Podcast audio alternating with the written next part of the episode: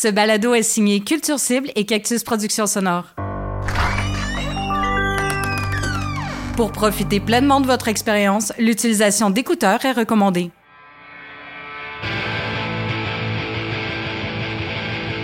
Big Shiny Toon. Épisode 13, les 25 ans de l'album High Low de Nada. Vous avez un nouveau message vocal. Pour écouter vos messages, appuyez sur 1. Pour un... Salut JF, c'est Marc. J'ai eu euh, un flash pour un prochain épisode de Big Shiny Toon. C'est en lien avec le groupe Nada Surf. J'ai vu sur les réseaux sociaux que c'était le 25e anniversaire de leur premier album High Low que j'avais beaucoup écouté à l'époque. Et en voyant ça sur les réseaux sociaux, je me suis rappelé que le chanteur du groupe, qui est un groupe new-yorkais, Matthew Cause, parle français. Et je me suis dit, ça pourrait être le fun de revisiter, de repenser à son premier album, puis de discuter avec lui de comment ils ont rencontré le, réalisateur Rick Ocasek du groupe The Cars, avec qui ils ont travaillé sur l'album, et de revisiter aussi avec lui la scène new-yorkaise alternative du milieu des années 90. Donc, euh, ben écoute, il a accepté mon invitation, puis j'ai rendez-vous avec lui sur Zoom. Il est en Angleterre en ce moment. Euh, je t'envoie ça aussitôt que j'ai l'enregistré. Ben, merci beaucoup, euh, Matthew Coss, de, prendre un moment euh, pour, discuter de ce premier album de il y a déjà 25 ans. Et j'ai sauté sur l'occasion, notamment parce que j'ai compris que tu parlais français, que tu, euh, en fait, que, que toi et Daniel Lorca, au moment de, de fonder le groupe, vous vous êtes rencontrés dans un, dans un lycée français à New York. C'est bien ça? Oui, c'est bien ça. Moi, j'étais là parce que mes... euh, j'étais au lycée français de New York parce que mes parents sont profs et euh, ma mère notamment prof de français.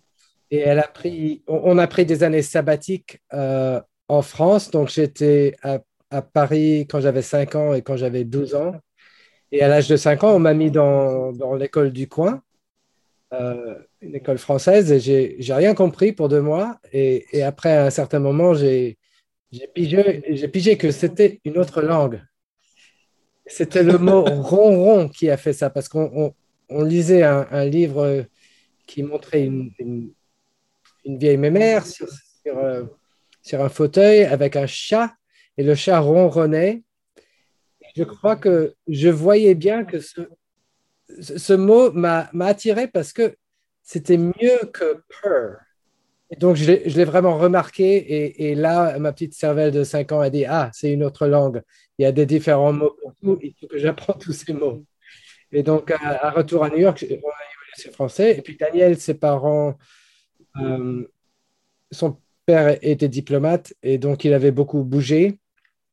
Il, a, est de Madrid, en Espagne, mais il a fait ses premières études à Bruxelles et puis à Paris. Et- dans l'entretemps, il était à New York. Donc, on était là depuis l'âge de 6 ans ensemble. Et, euh, et quand on avait 15 ans, il y avait un autre, euh, un autre élève qui est venu, qui jouait la guitare et qui avait clairement une passion pour, euh, les, pour clashs, vraiment, et a commencé un groupe. Et eux, ils savaient que moi, je jouais la guitare et donc ils m'ont demandé de, de, de joigner le groupe. Justement, avant qu'on se plonge dans, dans l'album en tant que tel, euh, j'ai- j'aimerais que tu nous mettes un peu dans le contexte de la scène new-yorkaise des années 90, parce que vous vous êtes euh, formés au début des années 90. euh, vous étiez deux personnes qui parlaient français, mais dans la scène de New York, tout ça. Vous avez rencontré Rick Ocasek, euh, qui, qui a réalisé votre premier album.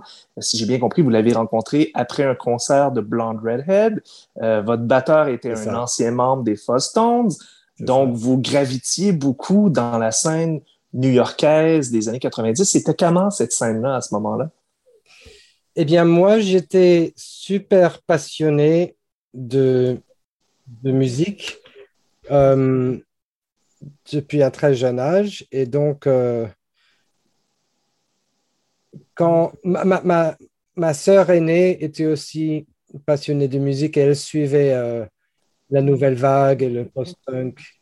Et, et je, suis, je l'ai suivi. Et, et quand elle avait 16 ans et que j'en avais 13, elle a commencé à vouloir euh, aller au concert, mais parce que elle était très studieuse et ne sortait pas beaucoup, mes parents étaient un peu inquiets et, mon père a fait le, a fait la grande gentillesse de, l'emmener au concert. Et après quelques-uns, moi, j'ai demandé si je pouvais aller avec eux.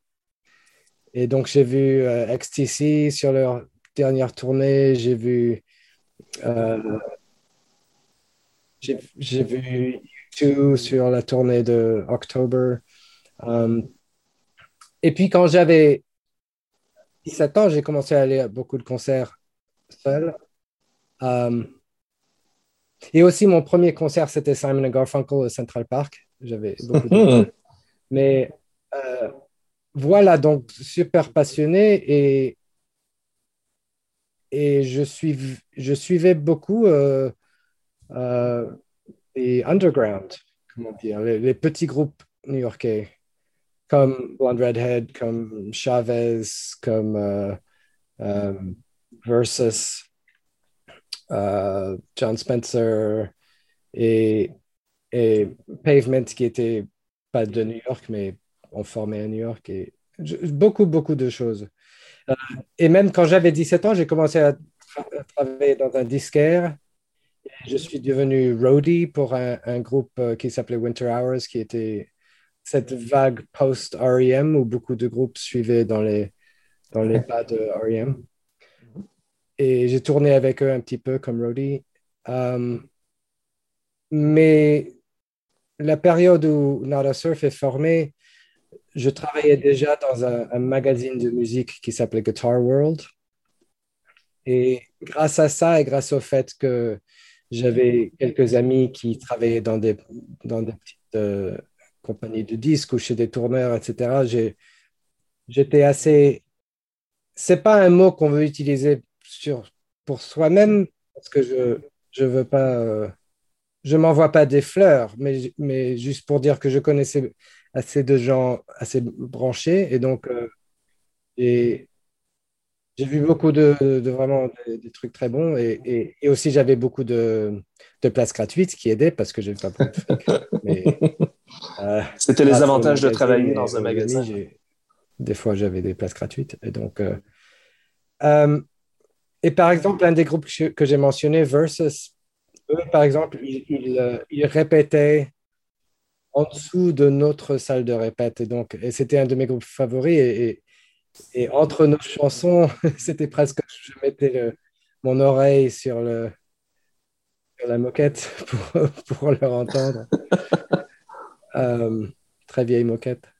Euh, très vieux bâtiment de répète où on, on entendait toutes sortes de, de genres de musique euh, de l'ascenseur. Et pa- parle-moi un peu de votre rencontre avec Rick Ocasek, euh, qui est évidemment bon, connu pour être un, un membre des, du groupe The Cars, mais qui a aussi réalisé les albums de Weezer, de Guided by Voices, de No Doubt. Donc, un gros nom, c'était quand même, euh, c'est quand même quelqu'un de, j'imagine, assez intimidant pour un jeune groupe. Vous, en tant que jeune vingtenaire à l'époque, vous aviez quoi, mi-vingtaine à peu près, je pense, à cette époque-là? Euh, 27. 27, c'était c'était comment de bon comment c'est comment s'est fait la rencontre avec lui? Puis c'était comment pour vous? Est-ce que vous étiez impressionné? Est-ce que vous étiez est-ce que vous aviez une relation un peu d'amitié ou si c'était un peu comme un mentor? Euh, c'était comment avec lui? Euh, oui, il est devenu absolument un mentor, mentor et, et un, un sorte de father figure. Euh,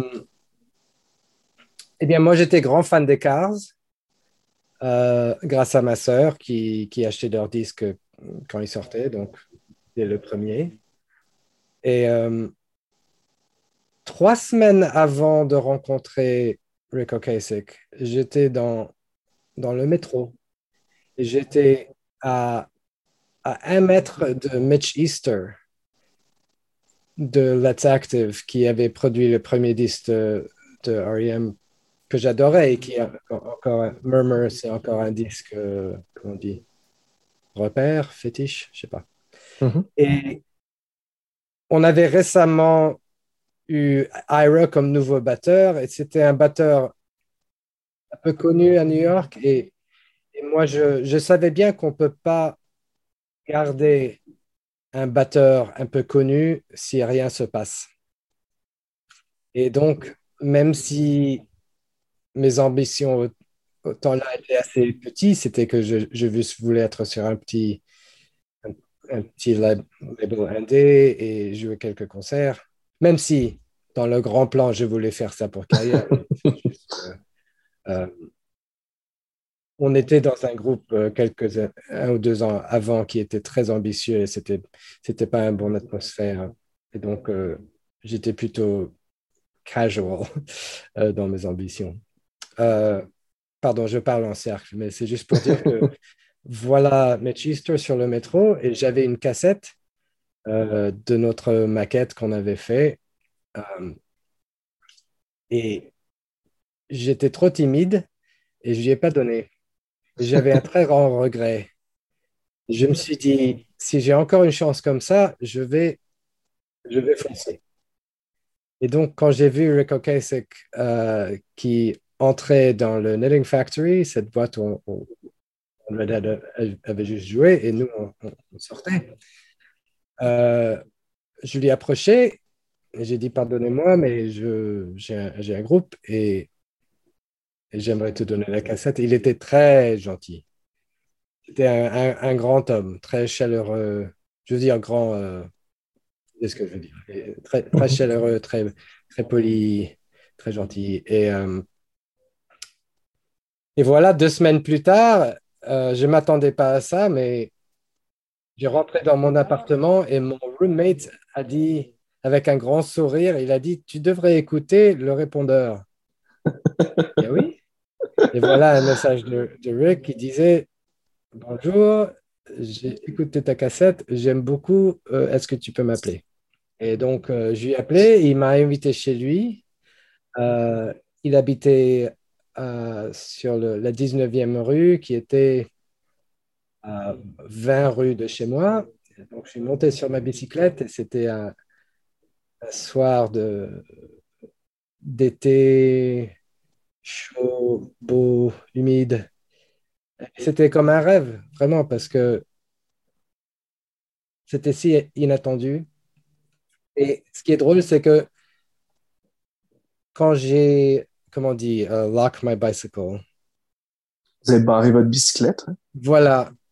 Je, je, comment on dit, barré, non? Oui, barrer, barrer votre bicyclette. Je l'ai barré à rien. sans, sans, sans Ouais, il y avait un. There was a pole. et j'ai pas euh, encerclé le pole avec ça. je ne rien parce que j'étais dans les nuages. Exact.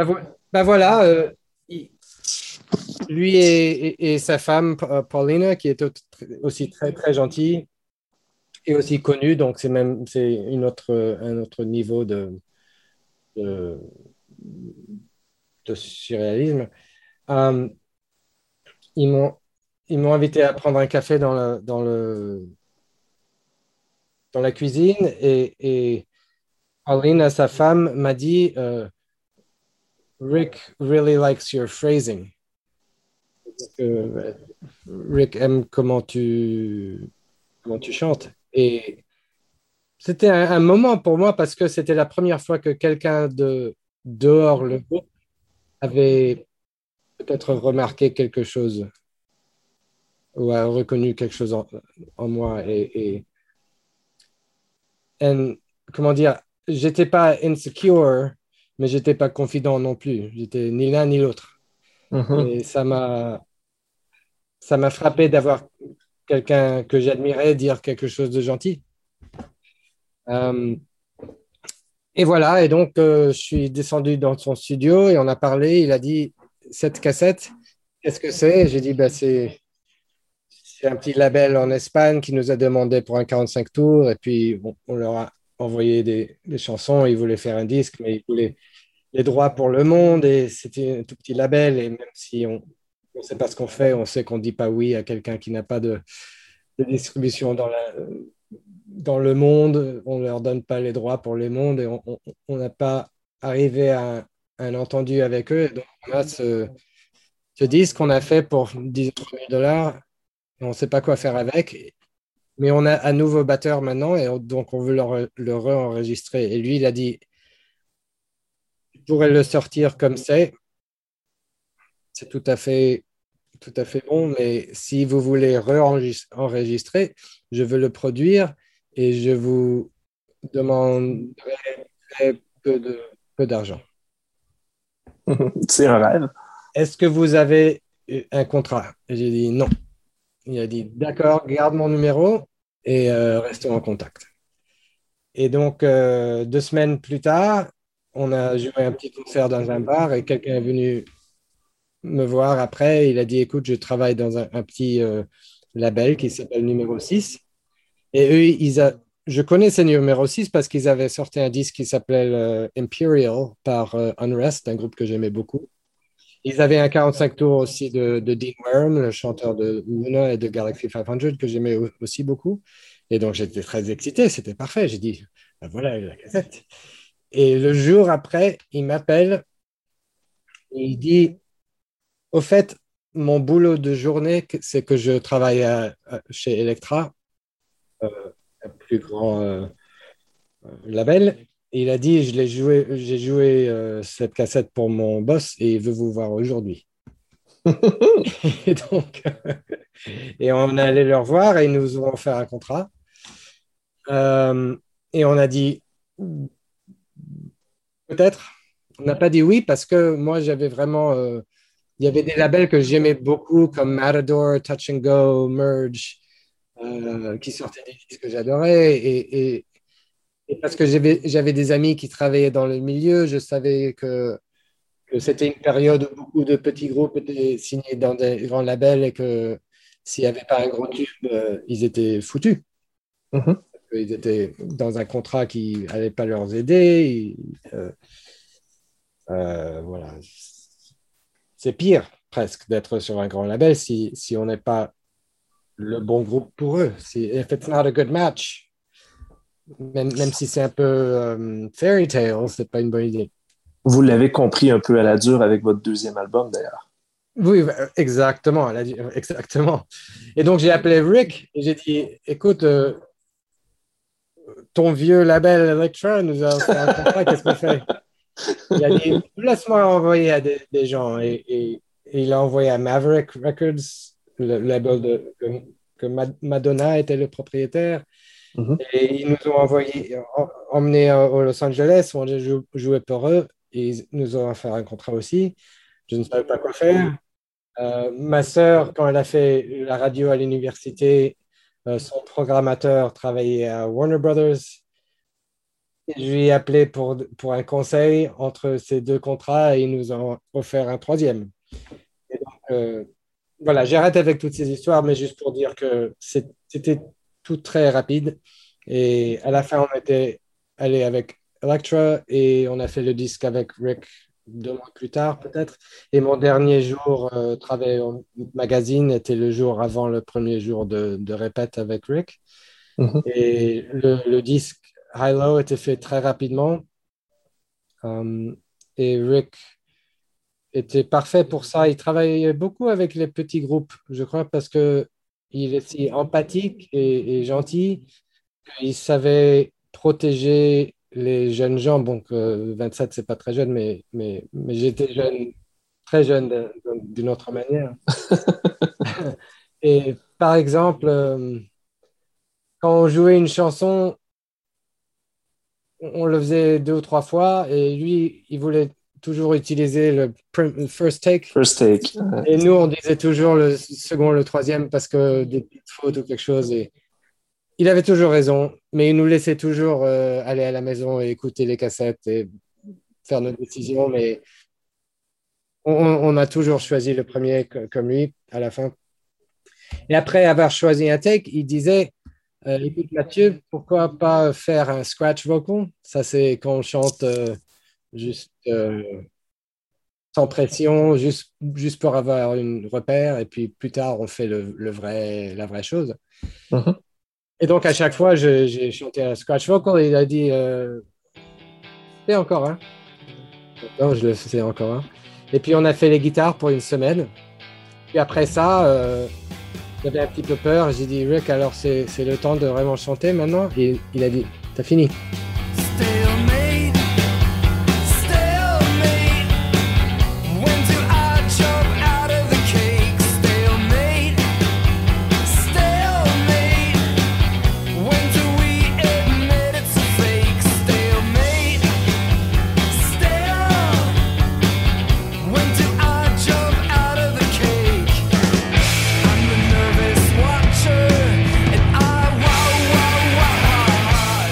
C'était pas que, je crois pas que c'était que les scratch vocals étaient si bien que ça. C'est que ils savaient que euh, j'étais trop nerveux pour,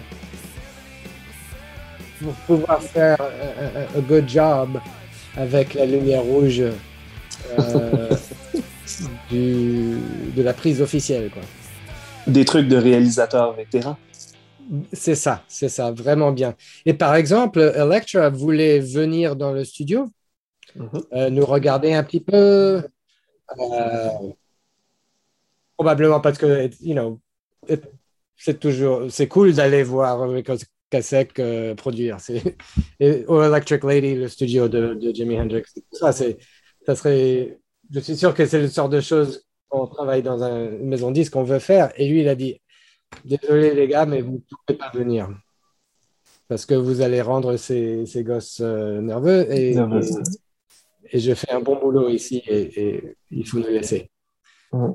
Ça, par exemple, on n'aurait jamais pu faire seul. Il nous a vraiment protégés.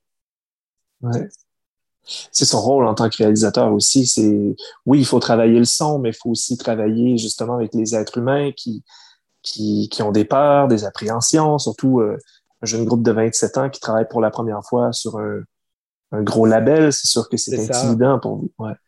Ouais, et, et même plus que le son, même. Et tu as complètement Mhm. raison. Ça, c'est le, le grand rôle du producteur. Le son, c'est incroyablement important aussi, mais, mais le son sert à rien si le groupe fait pas quelque chose de, de naturel et de, de, de vrai, quoi. 25 ans plus tard, est-ce que, est-ce que ça t'arrive de réécouter cet album-là? Et qu'est-ce que tu en penses avec toute la maturité que tu as prise en tant que, musicien vétéran? Parce que le groupe est rendu complètement ailleurs. Vous avez un son qui est très différent aujourd'hui. Vous êtes passé par plusieurs phases, mais est-ce que tu réécoutes parfois cet album-là? Puis qu'est-ce que ça te fait comme effet? Je ne réécoute pas, mais je- j'entends des, chansons de temps en temps. Euh, populaires plus, plus, plus souvent, mais, mais les autres chansons de temps en temps, euh, je sais pas, dans une boîte ou une interview à la radio, et quelque chose. Et, et quand je l'entends, je, je l'aime beaucoup. J'écoute pas, mais, mais j'aime beaucoup ce disque. Euh, je crois que le, le son est assez spécial. Euh, le, l'ingénieur qui s'appelait Bruce Calder euh, utilisait très peu de compression. Mhm. Dans le temps, je ne savais pas exactement ce, ce que ça voulait dire. Et, ces jours-ci, moi, j'adore la compression et on travaille avec des, ingénieurs et des mixeurs qui utilisent beaucoup de compression. Et c'est un, un son je très confortable. Mais quand même, quand j'entends Hilo avec très peu de compression, c'est assez, ça frappe très très fort.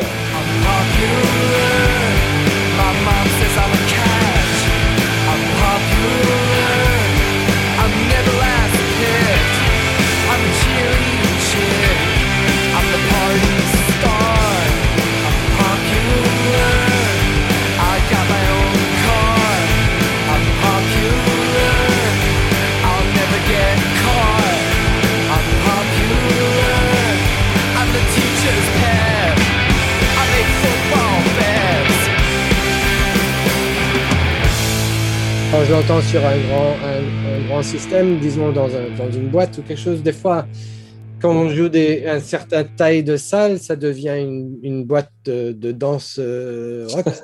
Ouais. Surtout en, je sais pas, en France et en, en Espagne, des des endroits comme ça. Et, et s'ils mettent quelque chose de ce disque, je suis, je suis frappé de. c'est- c'est- le son est très fort. Mais ouais, non, j'aime beaucoup ce disque. Mais c'est euh, ce son sans compression, très brut, euh, c'était aussi dans l'air du temps. Euh, au milieu des années 90, beaucoup d'albums utilisaient des guitares très franches comme ça, euh, Oui. des sons très incisifs. D'ailleurs, vous avez, il y a eu évidemment beaucoup de, de- de comparaisons avec Weezer à l'époque. Est-ce que ça vous agaçait les comparaisons avec Weezer? C'est sûr qu'à travailler avec Rick Ocasek, ça, ça, ça attire un peu aussi cette comparaison-là, mais euh, je pense que dans les sons de guitare, peut-être qu'il y avait une certaine ressemblance, mais Mm. euh, il y a eu beaucoup de comparaisons avec Weezer. Est-ce que ça vous agaçait? Oui, oui, ça m'agaçait. Euh, mais il faut dire aussi que je les adore.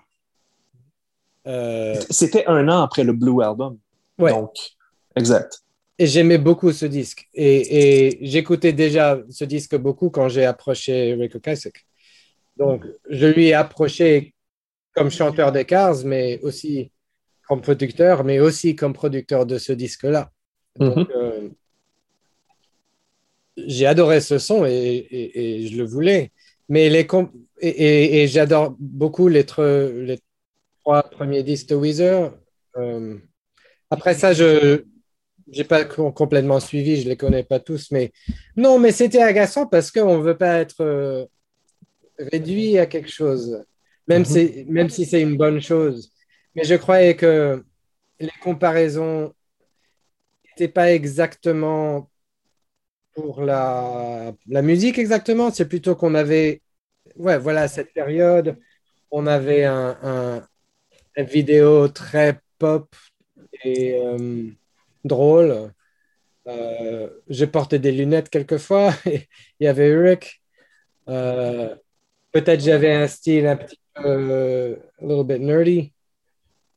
Je sais pas, je, je savais que les comparaisons étaient assez, pour moi, un peu paresseux.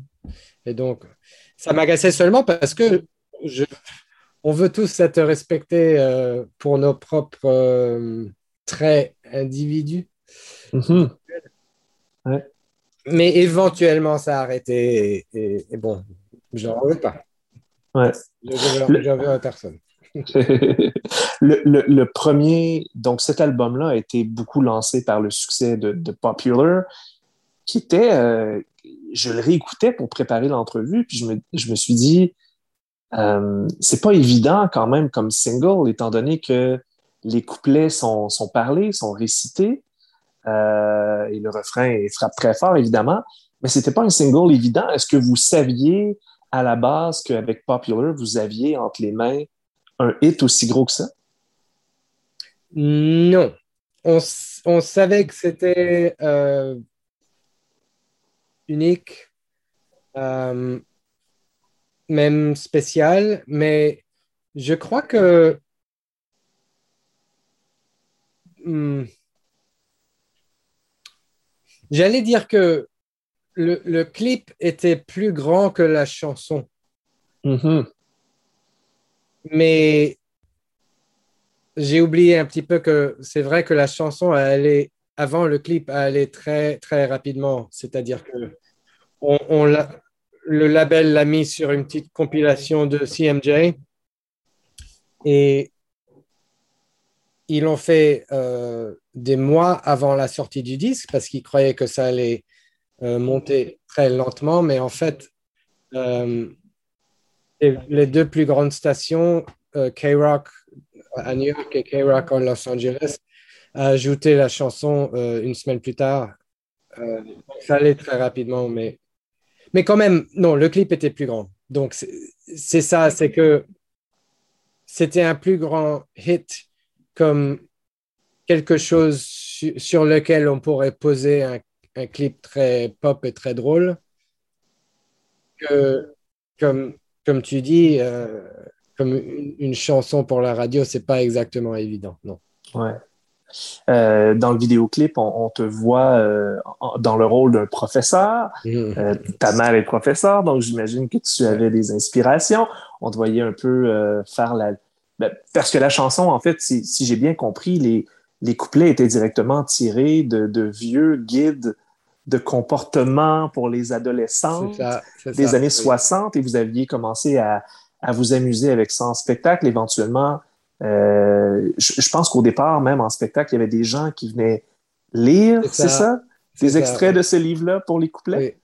C'est ça, oui. J'avais trouvé ce livre et je l'ai trouvé très drôle. euh, et et j'avais l'idée d'écrire un, un refrain du point de vue de quelqu'un qui, qui croyait complètement dans ses, dans ses, ses mœurs particuliers, qui étaient particulièrement euh, pervers, un petit peu. Euh, j'ai exagéré des choses, mais, mais ils sont là. C'est-à-dire que euh, c'est mieux de sortir avec beaucoup de gens, pour pas, pour pas très longtemps, parce qu'il faut circuler, vraiment voir ce qui marche mieux. Et, et, et- Mais, mais les conseils pour romper avec quelqu'un, Oui, ça, c'est un des perversement, euh, sont assez intelligents. C'est-à-dire que, you know, tell them honestly, kindly, firmly. Don't make a big production. No, don't make up an elaborate story. You know, c'est vrai. Euh, soyez honnête, soyez franche. euh, mais à part ça, c'est ridicule. Mais ça, ça provient Donc, du euh, guide. Ça, ça provient du guide. C'est pas toi qui as écrit ces Euh, paroles-là, donc. Non, non, mais en fait, moi, à la fin, la première fois, que, quand, quand j'ai quand j'ai enregistré euh, Popular, euh, pour les couplets, j'avais le livre devant moi et, et j'essayais de lire et, et, et it wasn't flowing. Mhm. Et donc, j'ai posé le livre et j'ai inventé en parodie. Et, et j'ai exagéré, mais, mais, mais quand même, j'avais lu ce livre tellement que j'avais euh, euh, quelques lignes verbatim, comme on dit, euh, euh, du, du livre. Mais oui, mais oui, non, je ne les ai pas exactement écrits. Et après avoir fait la chanson, j'ai j'ai envoyé une photocopie du livre euh, with a highlighter pour montrer les, les parties que j'ai vraiment euh, volées. Et puis, j'ai- mis toutes les paroles de, de, de- de Popular et j'ai envoyé à notre avocat disant j'ai fait une bêtise là. Et elle a dit non, non, non, c'est cool, c'est c'est la parodie, tu peux faire ce que tu veux. Mhm. Mais ce qui est intéressant, euh, c'est que euh, j'avais vraiment pas conçu cette chanson comme une chanson pop. J'ai J'aimais beaucoup euh, The Velvet Underground et, Pavement aussi. Il y a une chanson de Pavement qui s'appelle euh, Mouth of a Desert.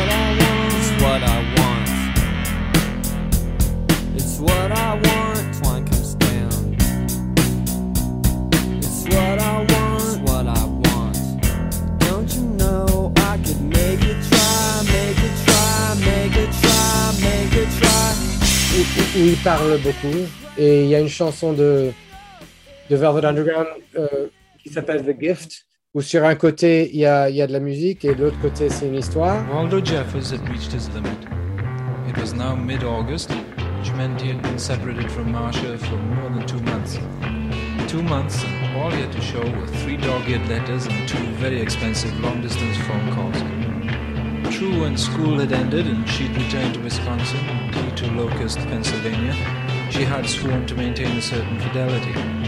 She would date occasionally, but merely as amusement. She would remain faithful. Et puis, il y a une autre chanson des Velvet qui s'appelle Temptations Inside Your Heart. I know where the mirror's edge is inside of your heart. But she didn't pay it dollar tonight. I know where the razor's edge is inside of your heart. Motown. It's not even five feet. Well, if you're gonna make it right, you're surely gonna end up wrong. You don't look like Martha Vandella. Oh, she's gonna start it all over again. Somebody get her out of here. Electricity comes from other planets. It's not that bad a solo. Et il y a aussi beaucoup de, confusion et beaucoup de voix. Et donc, mon idée, c'était que je, je parlerai sur un côté, et sur l'autre côté, c'est une amie qui s'appelle Catherine Tullis. J'allais lui demander de, parler aussi. On allait tous les deux lire euh, euh, au hasard du livre, et que la chanson serait deux voix complètement euh, non joints qui, qui qu'on n'entendrait pas exactement, trop bas, dans, euh, buried dans la musique, en- en- enterré dans la musique. Et euh, Bryce Goggin, euh, qui a produit la, la première version, qui a mixé la première version de la chanson, et il a travaillé beaucoup avec, avec Pavement et, et Chavez et, et des choses que j'aimais beaucoup. Et, et on l'avait embauché pour mixer la première version du disque qui n'est jamais sortie. Euh, il a dit qu'est-ce qu'est-ce qui se passe avec cette chanson? Et j'ai dit voilà moi sur un côté, mon ami sur l'autre côté, euh, enterré et puis très confus, euh, très flou. Voilà. Il a dit d'accord, donne-moi 10 minutes. Il a commencé à travailler dessus et il a dit, après 10 minutes, il a dit écoute, entre là, regarde. Il a dit donc, tu veux ces, ces voix droit et gauche enterrées J'ai dit ouais, c'est ça. Il a dit écoute, il a mis ma voix au milieu il a monté. Et j'ai dit non, non, non, non, non, non, c'est trop fort. Il a dit non, non, tu écoutes, tu écoutes. Ça, c'est une chanson pop. Ah oui? Il a dit écoute, c'est une chanson pop. Et, et- Bryce était plutôt. euh, comment dire euh, C'est un producteur euh, spécial, quoi. Et- pour lui, c'était du pop. C'est du pop euh.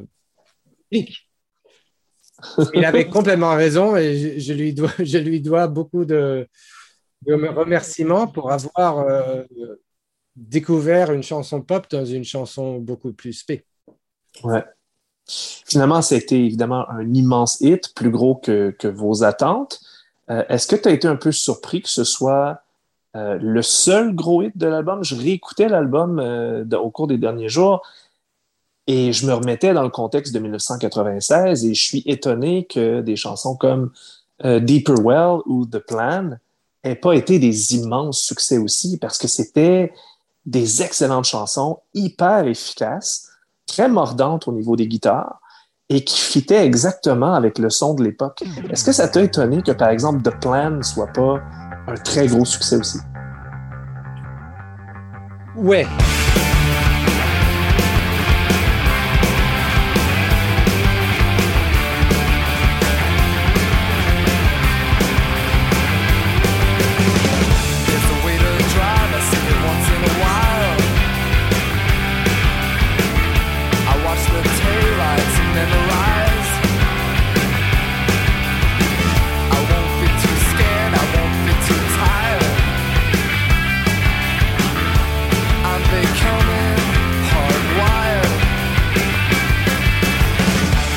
Merci pour ces, ces, ces mots très, très complimentaires. Merci. Euh, je crois que c'était une fonction de choses peut-être pas très intér- intéressant pour les, pour les, les écouteurs de, ce, de cette interview, mais c'était un peu une histoire business. C'était que c'était vers la fin de la période commercial alternative, Mhm. Euh, la fenêtre fermée. Et Electra a eu du succès avec, cette, euh, avec ce disque, mais, mais pas énormément parce que le, le clip est sorti deux mois avant le disque. Et honnêtement, on aurait vendu un million de disques facilement si le Si l'album était sorti plus tôt, correct. ouais. Ouais. Mais on était numéro un à MTV pour deux mois avant le disque. Et, le moment où le disque est sorti, ils ont commencé à jouer le clip be- beaucoup moins. Donc ça, ça a vendu, mais pas énormément. Mais l'autre chose, c'est que c'était pour eux un peu gratuit. C'est-à-dire qu'ils n'ont ils ont pas dépensé beaucoup de fric dans la promotion de radio parce que le clip a marché si bien que c'était partout à la radio pour une période euh, sans qu'ils ont dépensé euh, du fric. Et donc, je crois que. euh, bon, je vais continuer, mais je suis désolé, c'est pas intéressant. C'est que ce que Rick voulait, et nous aussi, comme second single, c'était Sleep. Il y avait un refrain très lourd, et on savait au concert, quand on jouait cette chanson-là, on pouvait voir ce qui se passait dans, le public. Il y avait un truc. Un peu de slamming, un peu de, de crowd surfing. C'était c'était- chaud. Et il y avait un clip prévu avec le même directeur que Popular et tout. Euh, il y avait avoir un, tas de télé dans le désert qui allait exploser. Ça va être super cool. Mais quelqu'un à la maison disque euh, a dit que Treehouse devrait être le second single. Et ce qui n'est pas un, un bon choix parce que le truc plus catchy dans Treehouse, c'est la guitare. C'est ce que je veux dire, c'est que on ne peut pas chanter cette chanson dans, dans, dans la douche. Ouais, ça se fredonne mal. Tandis que le plan, tu peux, Deeper Well, tu peux. Euh, même si ce sont des chansons très guitaristiques, quand même, il y a, y a, y a des petits accros dans, les, dans le chant et tout. Donc, euh, au dernier moment, ils ont, ils ont changé d'avis et le, le, le président d'Electra, euh, c'était euh, quelqu'un complètement euh, misé sur le, sur le hip-hop. Euh, que moi j'adore, mais, mais comme, comme chef de boîte pour, euh, pour un- une maison où, où on était, pour faire une décision comme ça, de changer le second single, etc., juste parce que quelqu'un euh, en, promotion a dit qu'il fallait le changer, etc. C'était pas exactement bien géré, je crois.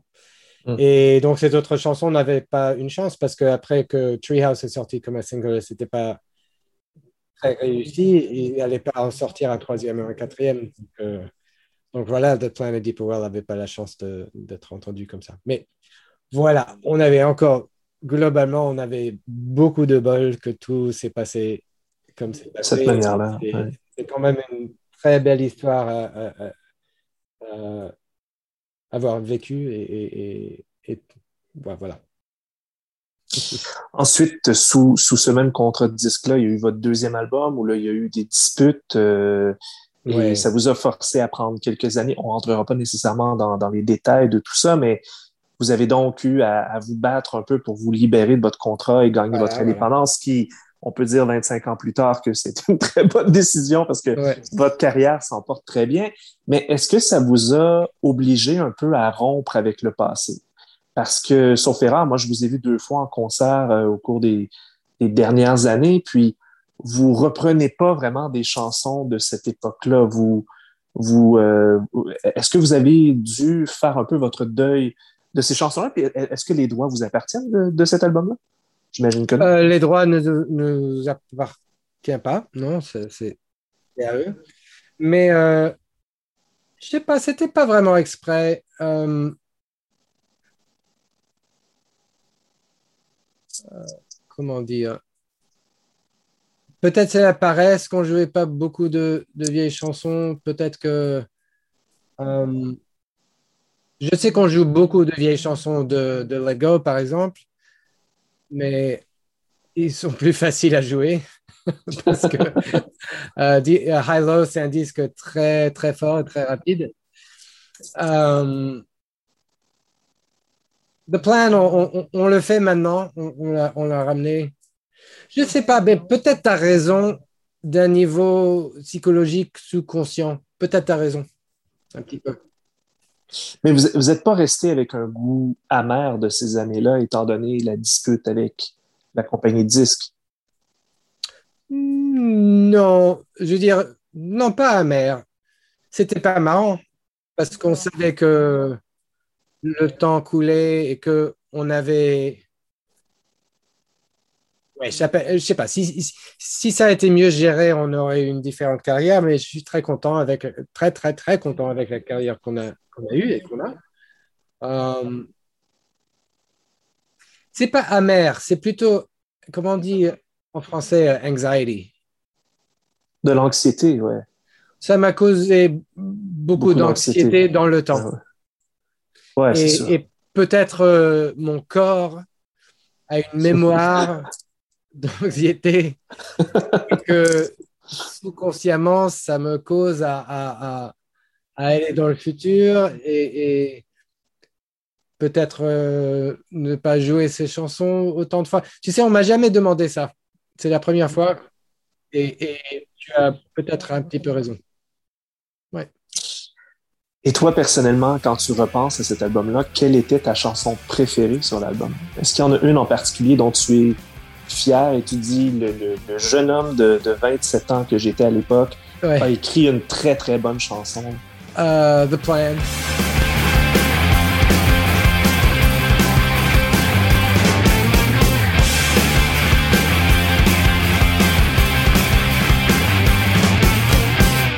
Yeah.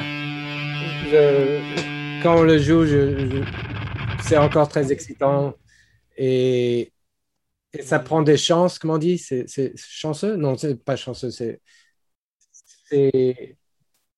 prend des risques. Des, euh, ça prend des risques comme chanson. Euh, et, et aussi, les, les couplets sont vraiment, me rappellent beaucoup de cette période de musique à New York. Tu sais, un peu, un peu Sonic Youth. C'est exactement la sorte de musique que j'aimais dans cette période. Euh, mais ce n'est pas une imitation, donc ça me, ça me rend très content. Mhm. Ouais. Puis au final, ben, vous avez réussi un tour de force qui est quand même étonnant, c'est-à-dire que euh, plusieurs années après la dispute euh, de disques, vous avez lancé Let Go en 2002 euh, de façon indépendante, qui est un très bon album, puis qui a réussi à renouer avec les fans, donc qui a sauvé votre carrière d'une certaine manière. C'est sur cet album-là qu'il y a une chanson qui s'appelle Là pour ça en français.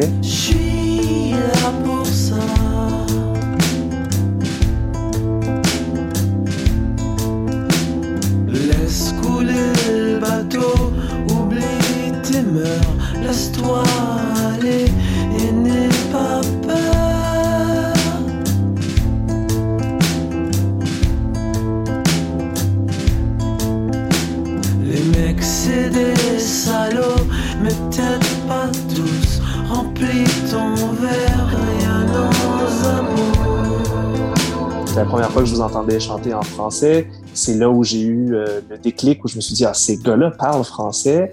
Et puis là, vous, euh, êtes rendu à neuf albums aujourd'hui. Vous avez une carrière très, euh, très, très mature. Mais je parlais de la chanson Là pour ça. J'ai cru comprendre que vous allez lancer bientôt une autre chanson en français. On, a une autre, je ne sais pas pourquoi. On aurait, on, aurait dû le mettre sur Lucky, qui s'appelle Je t'attendais. Mhm. Et mais je ne sais pas pourquoi on l'a pas fait. Je sais pas. Je crois que peut-être Daniel qui a qui a écrit les paroles de, de pour ça et qui l'a qu'il a chanté peut-être. Il y, avait, il il y avait un truc bizarre où notre maison de 10 nous demandait toujours de faire une chanson en français. Et euh, voilà, il y en avait une, mais c'était pas sorti comme single. Et peut-être euh, ça lui a déçu, je sais pas.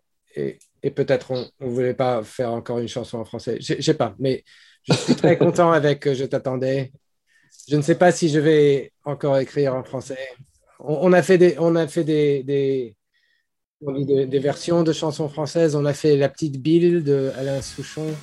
Mhm. On a fait L'Aventurier d'Indochine. Euh, il y a des autres, je sais pas. J'ai j'ai entendu dire que vous prépariez une version de, de So Much Love, Tant d'amour aussi. Ah ouais Ah oui, ah oui, ah oui, ah oui, voilà. Ouais, voilà.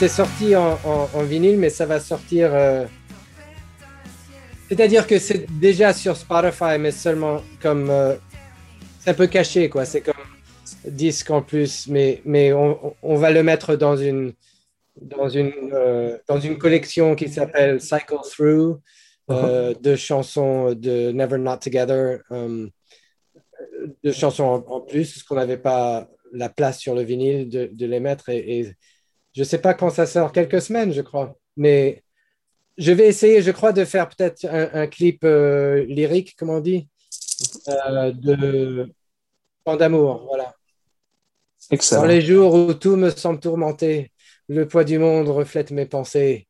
Euh,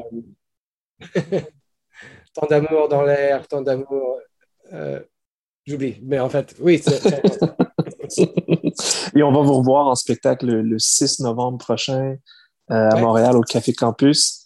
Euh, c'est toujours agréable de vous voir en spectacle. Est-ce que vous ressentez de votre côté une connexion particulière? Je sais que vous en avez une très, très particulière avec la France et la Suisse de par votre sensibilité à la francophonie, on va dire ça comme ça. Est-ce que vous ressentez euh, une connexion semblable avec Montréal? Euh, oui, oui, euh, de, de double niveau, c'est-à-dire que euh, comme ville québécoise, on, sent quelque chose de spécial là du, point de vue de, notre français. Et, et tous les, fois qu'on a joué à Montréal, on a ressenti un- une vraie une, chaleur, euh, une connexion qui nous rend très contents. Et, en, plus, euh, on sent une connexion avec le, Canada plus globalement. Donc c'est double. Euh, et, et- et ouais, ouais, il y a quelque chose de spécial. Donc, j'aimerais jouer là autant de fois que possible à Montréal. Vous êtes toujours la bienvenue, en tout cas. On est toujours content de vous y revoir. Merci beaucoup, Mathieu Cass, d'avoir pris un petit moment pour vous, te, te- te replonger il y a 25 ans. Ouais. Quand même, c'était c'était il y a longtemps, mais c'était. euh, je l'ai réécouté avec beaucoup de plaisir, cet album-là, que j'avais immensément écouté dans ces années-là. C'était au complet, c'était vraiment pas juste le single. J'avais vraiment adoré les pièces comme Sleep, comme Psychic Caramel, comme. euh, ça ça m'a ramené à mon adolescence. ouais. Ah ben super. Ben, je- Merci beaucoup pour ce, ce- ce bon moment là. Un grand plaisir. Merci. À la prochaine. À la prochaine. Au revoir.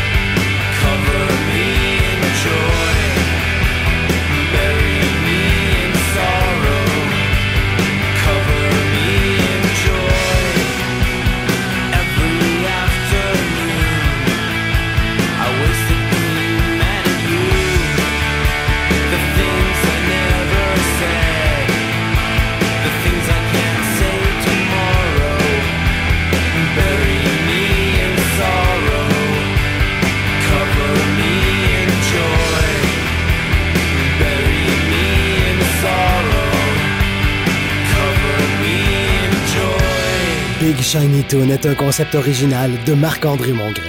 Invité, Matthew Caz, chanteur du groupe Nada Surf. Montage et réalisation, Jean-François Roy. Ce balado est coproduit par Culture Cible et Cactus Productions Sonores.